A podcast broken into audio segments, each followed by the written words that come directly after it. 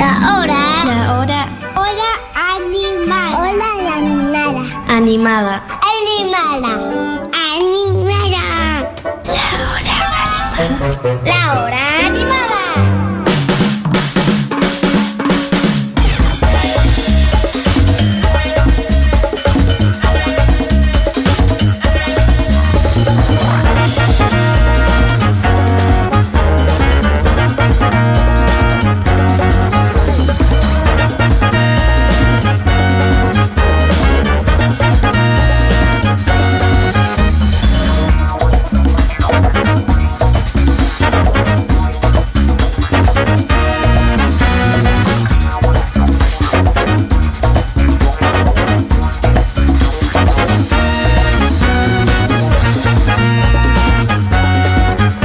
Lo dicho, lo dije al principio, hoy tenemos un programa con mil cosas y me gusta que además un programa zigzagueante en términos de, de sus tonos, de sus modos, de sus sonidos musicales, porque arrancamos poniendo algo de Mitski, después Cami estuvo acá hablando de Cristian Castro y ahora suena esto, que qué es? Es La Fuerza Mayor, de quienes hemos hablado varias veces y está Martín Longoni por acá. ¿Cómo estás Martín? ¿Cómo va, che?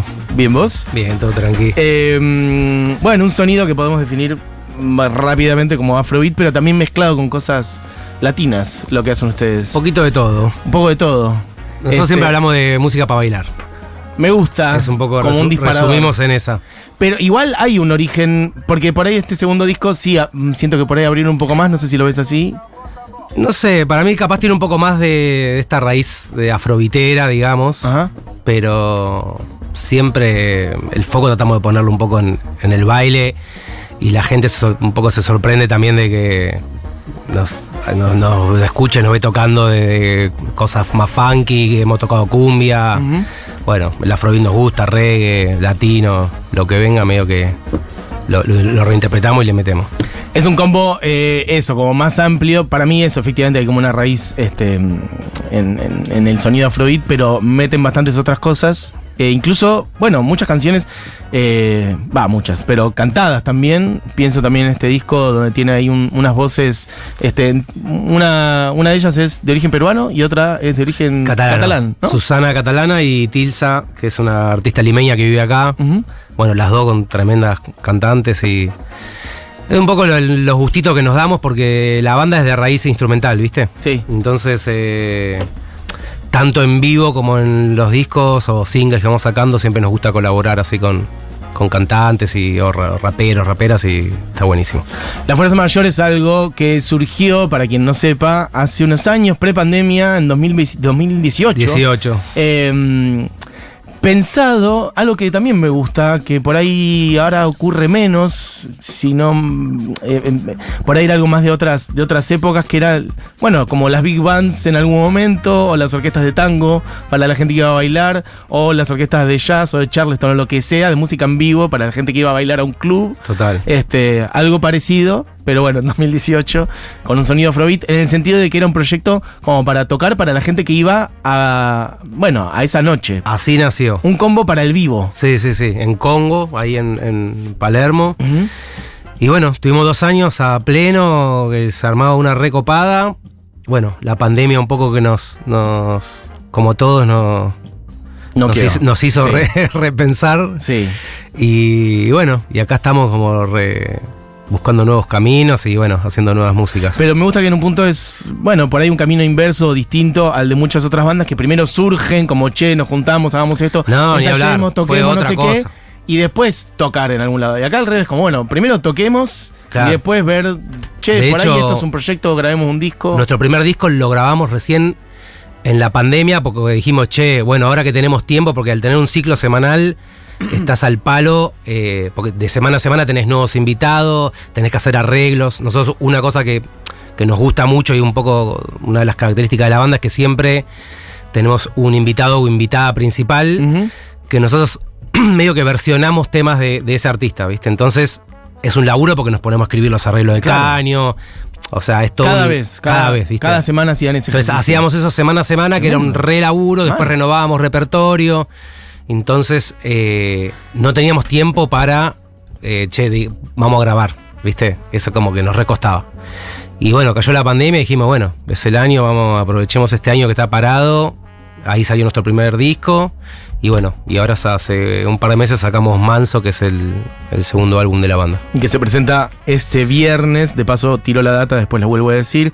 Este viernes 15 de septiembre, 20 a 30 horas en el Shirgu, ahí en Chacabuco, un teatro hermoso, histórico, donde bueno, nosotros con la radio hemos hecho mil cosas también, donde por ahí si fuera no se va Furman, por decir cosas este, bien cercanas propias de la radio, bueno, es, es ese teatro, teatro histórico. Eh, las entradas están a la venta en Passline, así que bueno, es un planazo. Me gusta la idea de que se arme ese combo bailable en un teatro Lo bueno que tiene el de esa categoría, digamos, Sí. de ese estilo, un teatro como en herradura, con palcos, Pasa que el terciopelo Shirgu rojo. Tiene la- esa posibilidad de que se, se pueden sacar todas las butacas, Sí, que para nosotros medio es como fundamental, entonces está buenísimo porque nunca tocamos en un teatro nosotros, pero también en el plan eh, bailable para la gente, que es un poco el, el, el- el condimento de la banda.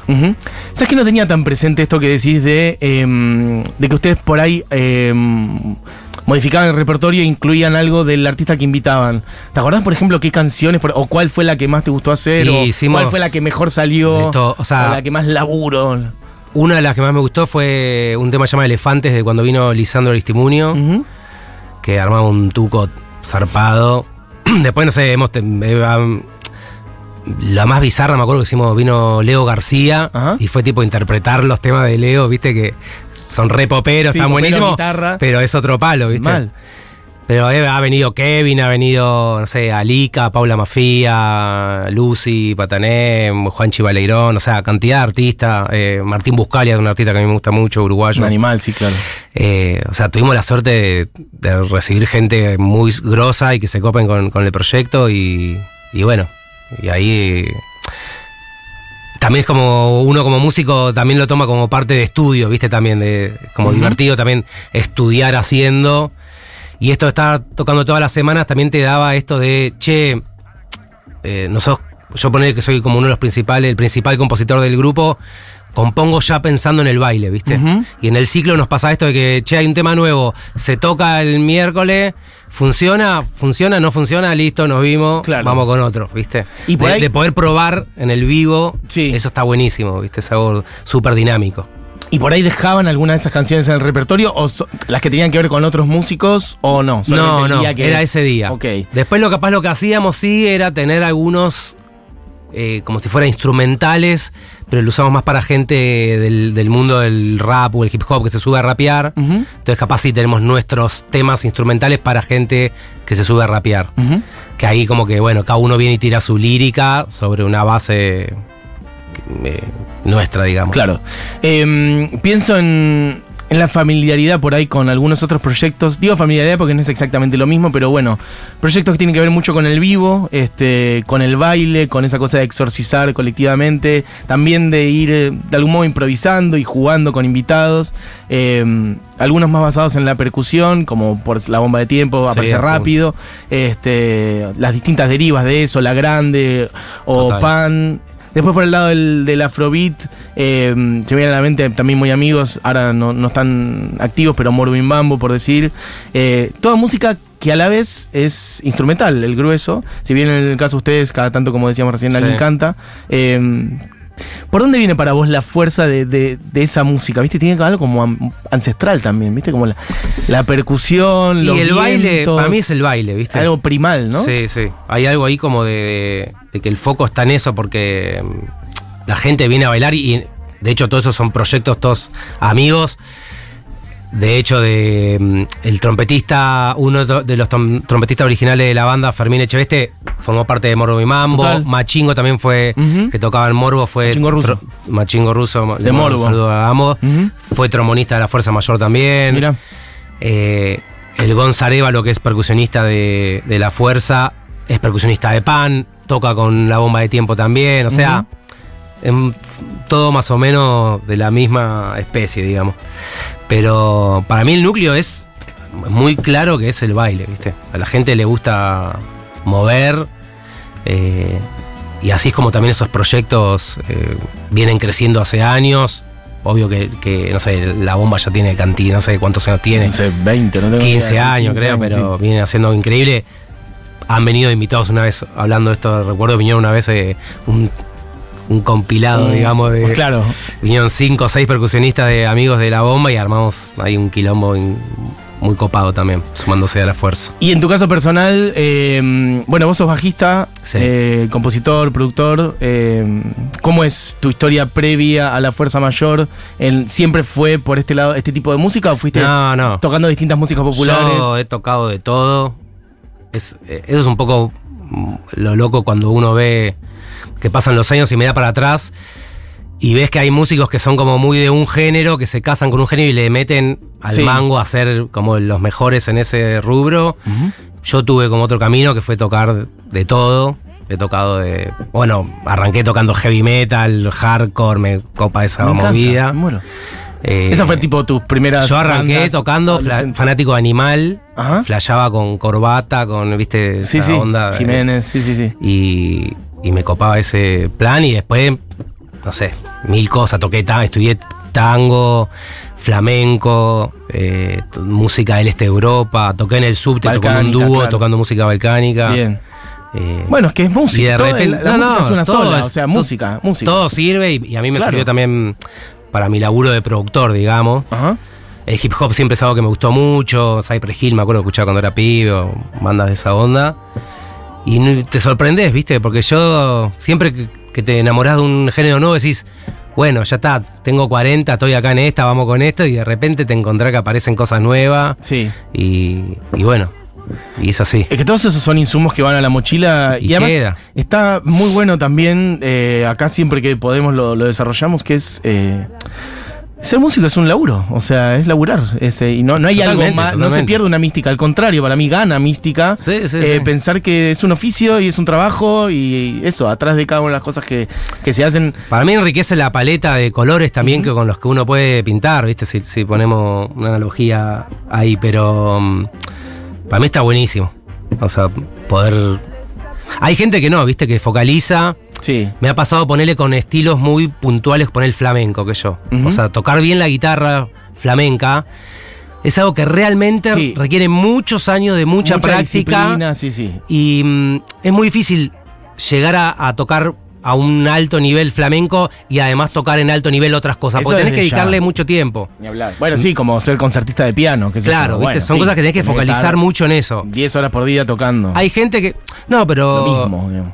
Claro, lo mi- esa es la Sí, diferencia. sí, sí, sí. Porque yo puedo estar 10 horas tocando No, no, distintas cosas. esa- Lo mismo, sí, sí. Pero bueno, hay gente que le copa ese viaje y a mí me gustaba eso, pero también me gustaba el reggae y también me gustaba la cumbia y también me gusta la electrónica, ¿viste? O sea, y bueno, ahí es como que tenés esa libertad. Y un poco lo que hacemos con, con la fuerza, por más que tiene esa raíz de que podés encontrar algo rítmico del afrobeat o de esto, cómo condimenta uno, los ritmos son un poco también desde la cabeza que tenemos nosotros y, y- y este no prejuicio con el tema de fusión, fusionar géneros o eso. También somos bastante respetuosos de los géneros, de, de los- las bandas que hacen homenaje roots a, no sé, Fela Kuti o artistas del, capaz hablando de- puntualmente del afrobeat. Pero nosotros capaz somos más de agarrar la parte rítmica que es el baile y arriba, bueno, flasheamos la que pinta, la que sale. Sí, sí. Es un equilibrio delicado ese, ¿viste? Como de, de mezclar todo, pero a la vez también poder hacerlo, bueno, con altura y con respeto, para que tampoco salga una cosa que es, este, nada, como Sí, un- marrón, que marrón digo en el sentido de la mezcla de cosas, de colores, digo, como que no, no hay un, eso, como algo que no tiene, eh, bueno, un respeto por la tradición también, ¿no? Como- Sí, sí. O sea, la cuestión es que suene algo genuino y no medio tirado los pelos, ¿viste? Claro. Pero por eso yo siempre, no sé, eh, hago hincapié en esto de que, de hecho, es- el sistema que más uso para componer es parto de la base. Sí. O sea, no, ponele en el disco hay varios temas que eh, lo que hice fue samplear baterías de Tony Allen, que era el baterista El que de- tocaba con, con Fela Ujú. y arriba de eso, la que pinte. Bien. Pero yo parto, muchas veces yo parto de la batería. Me imagino, tipo, ¿qué quiero? Quiero hacer un tema en este género. Entonces, parto de lo rítmico. Y desde esos cimientos empiezo a construir arriba bajos, armonías, tecla, los vientos, melodías, arreglo. Pero siempre de- lo primero es lo rítmico. Entonces, coincidís en lo rítmico. Después lo que pasa arriba, capaz, eh, meto- no sé, hay un tema que me, me pintó meter un riff más pesado Ajá. arriba de eso, entró, listo, vamos. Va. Pero ya lo rítmico te se te da una temperatura, una velocidad, o te imaginas Y un a modo mí de ya me, baile. ya me- Fundamental es que me cierro los ojos y me imagino si la gente se sube arriba de este baile o no. Perfecto. Eh, mira, alguien te dice, te sigo desde Nora Luca. Uf. Una belleza todo lo que hace. Alto Capo Martín. ¿Qué era Nora Luca? Nora Luca, una banda ¿Algo que tuve contar? de música de los Balcanes allá en el Total, 2008. porque Nora Luca era, el una personaje Ah, de una película de Tony Gatliff, que es un director sí. que El extranjero loco el se extranjero llama. loco, sí, pero Nora Luca, ¿cuál era? Nora Luca no, aparece. El, el actor de la película Está buscando una está música. buscando el- en un, un cassette de su padre que Sí. murió, la música que escuchaba Era su la padre. música de Nora Luca, y total. nosotros es una teníamos un trío que se llamaba Nora. Luca. No, peli- peliculón. Peliculón mal. Bueno. sí, sí, habla de esa película. La Mundo- música de esa película, sí. un escándalo. Bueno, Tony Gatliff, Gatliff tiene muchas películas de cultura gitana, Sí. muy musicales, expresiones de los gitanos en distintas partes del mundo. Y nada, estaba muy copado. Y bueno, con esa banda hemos viajado por Europa, estuvo buenísimo. Mira vos, tremendo. años de, de la vida. Qué bien elegido el nombre. Eh, Che, de paso recomendamos El extranjero loco, peliculón, Peliculón, peliculón. de Tony Gatliff. Y es verdad, claro, el personaje él es como un francés, ponele, que se mete más en el mundo más rumano, ¿no? Es- sí, más por sí, ahí, en por esas ahí. tierras. Y como que van cruz- encontrando pueblitos, comunidades, etcétera. Aparecen Tremendo. historias de amor, de horror, de todo. Y bueno, Eh, la música de esa peli la es increíble. Hay otra peli muy buena que ya que estamos recomiendo que se llama Gat Shodilo. ¿Pero eso no es el extranjero loco, Gacho No. Dilo? Yo creo que sí, ¿eh? Sí, no, entonces me estoy confundiendo con otra que es. La que, la que estamos diciendo estoy es seguro que es. Gacho Dilo. Bueno, que es el entonces hay otra que ahora no me acuerdo, no sé cuál es. Otra de. Laxodrome, ¿puede ser? Sí. Que es una ruta Sí. desde el eh, Rajasthan, que que Sí. es al norte de la India, que Sí. es de donde dicen que supuestamente salió el pueblo gitano, Ajá. Hasta Andalucía, pasando por todos los centros Ahí va. comunales donde hay cultura, donde hay pueblos gitanos fuertes. Sí. Eh, bueno, en el norte, en Egipto, en Francia. Bueno, llegan hasta Andalucía y en cada lugar te muestran un poco de historia y su música y alta película. Me la Nacho recomendaron hace Drom. poco, no la vi. Lacho Drum, sí, totalmente. Del 93, Tony Gatliff acá eh, chequeando. Sí, Muy buena bueno, peli. vean las dos. Y además, mm, la mayoría, si no todos, de las músicas y los músicos que aparecen en la peli son músicos genuinos, No, no, amateurs, reales. Sí, reales. sí, sí, sí, sí. Eso, es una maravilla. Eh, nos fuimos por Sí, sí, pero pero, bueno, valía pintó. mucho la pena. Vayamos un toque ya para redondear al show de este viernes y a la presentación del disco. El disco es manso. Este viernes la Fuerza Mayor en el Shirgu. ¿Qué se va a encontrar la gente? Un, bueno, un combo de baile. Es un combo dijimos. porque vamos a tocar el disco nuevo, pero toca- también vamos a tocar temas de- que venimos tocando en estos años. La idea es bueno, juntarnos a celebrar un poco el lanzamiento del disco, bailar. Tenemos una invitada muy grosa, sorpresa, que no la podemos... eh, Ok, digamos, sorpresa, perfecto. Es full sorpresa, pero alguien que hace años que venimos con ganas de, de hacer algo con ella, así que va a estar buenísimo. Bien. Y después de esto, ¿te imaginas eh, que la fuerza sigue tocando? ¿Se van a meter a grabar otra cosa? No, porque acaban de meter un disco. No, ya estamos grabando, Ah, ¿sí? sí, ya tenemos como un combo. Hace un mes tocamos con una banda italiana que vino de gira acá. Ajá. Hicimos un single con ellos, una banda que se llama Rumba de Bodas. Bien. Y calculo que a fin de año va a estar saliendo. Estamos haciendo un single con Joaquín del Mundo, que es otro can- cantautor que, que nos gusta mucho, que pegamos onda hace poco. Y bueno, hay un temita que queremos hacer con, con Hugo Lobo también, que estamos ahí cocinándolo. Dancing Moon, total, otra mención para Sí, una bueno. banda. que Esto, abre caminos a full. mucho, de- Y- de- desde lo instrumental también. Sí, sí, y por más tocar que ellos, ponele sí, son de género, viste, como a- un poco de lo que hablamos. Más reggae, pero vienen en alta banda con altos músicos hace 8 años. También en este viaje de acostumbrar a la gente también a escuchar música instrumental y bailable, no sé, es algo que, que una banda muy grosa. Y además esa cosa, de- esa dinámica de tocar mucho. Sí, tocar sí, mucho, muy total, seguido. total, total. Y que se arme un grupo ahí. En ese sentido, la Fuerza Mayor, bueno, tocó mucho en aquel verano. Sí, sí, 2018. nosotros tocábamos que yo una vez por mes seguro, ¿viste? Ok. Entonces estamos ahí, tenemos fechas después también, así que. Bueno, eh, se nos eh, vuela el tiempo. Gracias Martín por, por pasar por acá. Vuelvo a decir la data. eh, este viernes 15 de septiembre. 2030 en el Shirgu, todavía quedan algunas entradas, ahí en Passline las pueden comprar y en un teatro hermoso además, el Teatro Marguerite, donde supuestamente tocó Bardel, cuenta la ley. Tocaron los redondos también, me Entre enteré. otras o sea, cosas, sí. hay mucha mística. Mucha ahí. mística. Eh, en el Shirgu, gracias Martín por, por No, pasar por acá. Y allí estaremos este viernes entonces viendo a la Fuerza Mayor.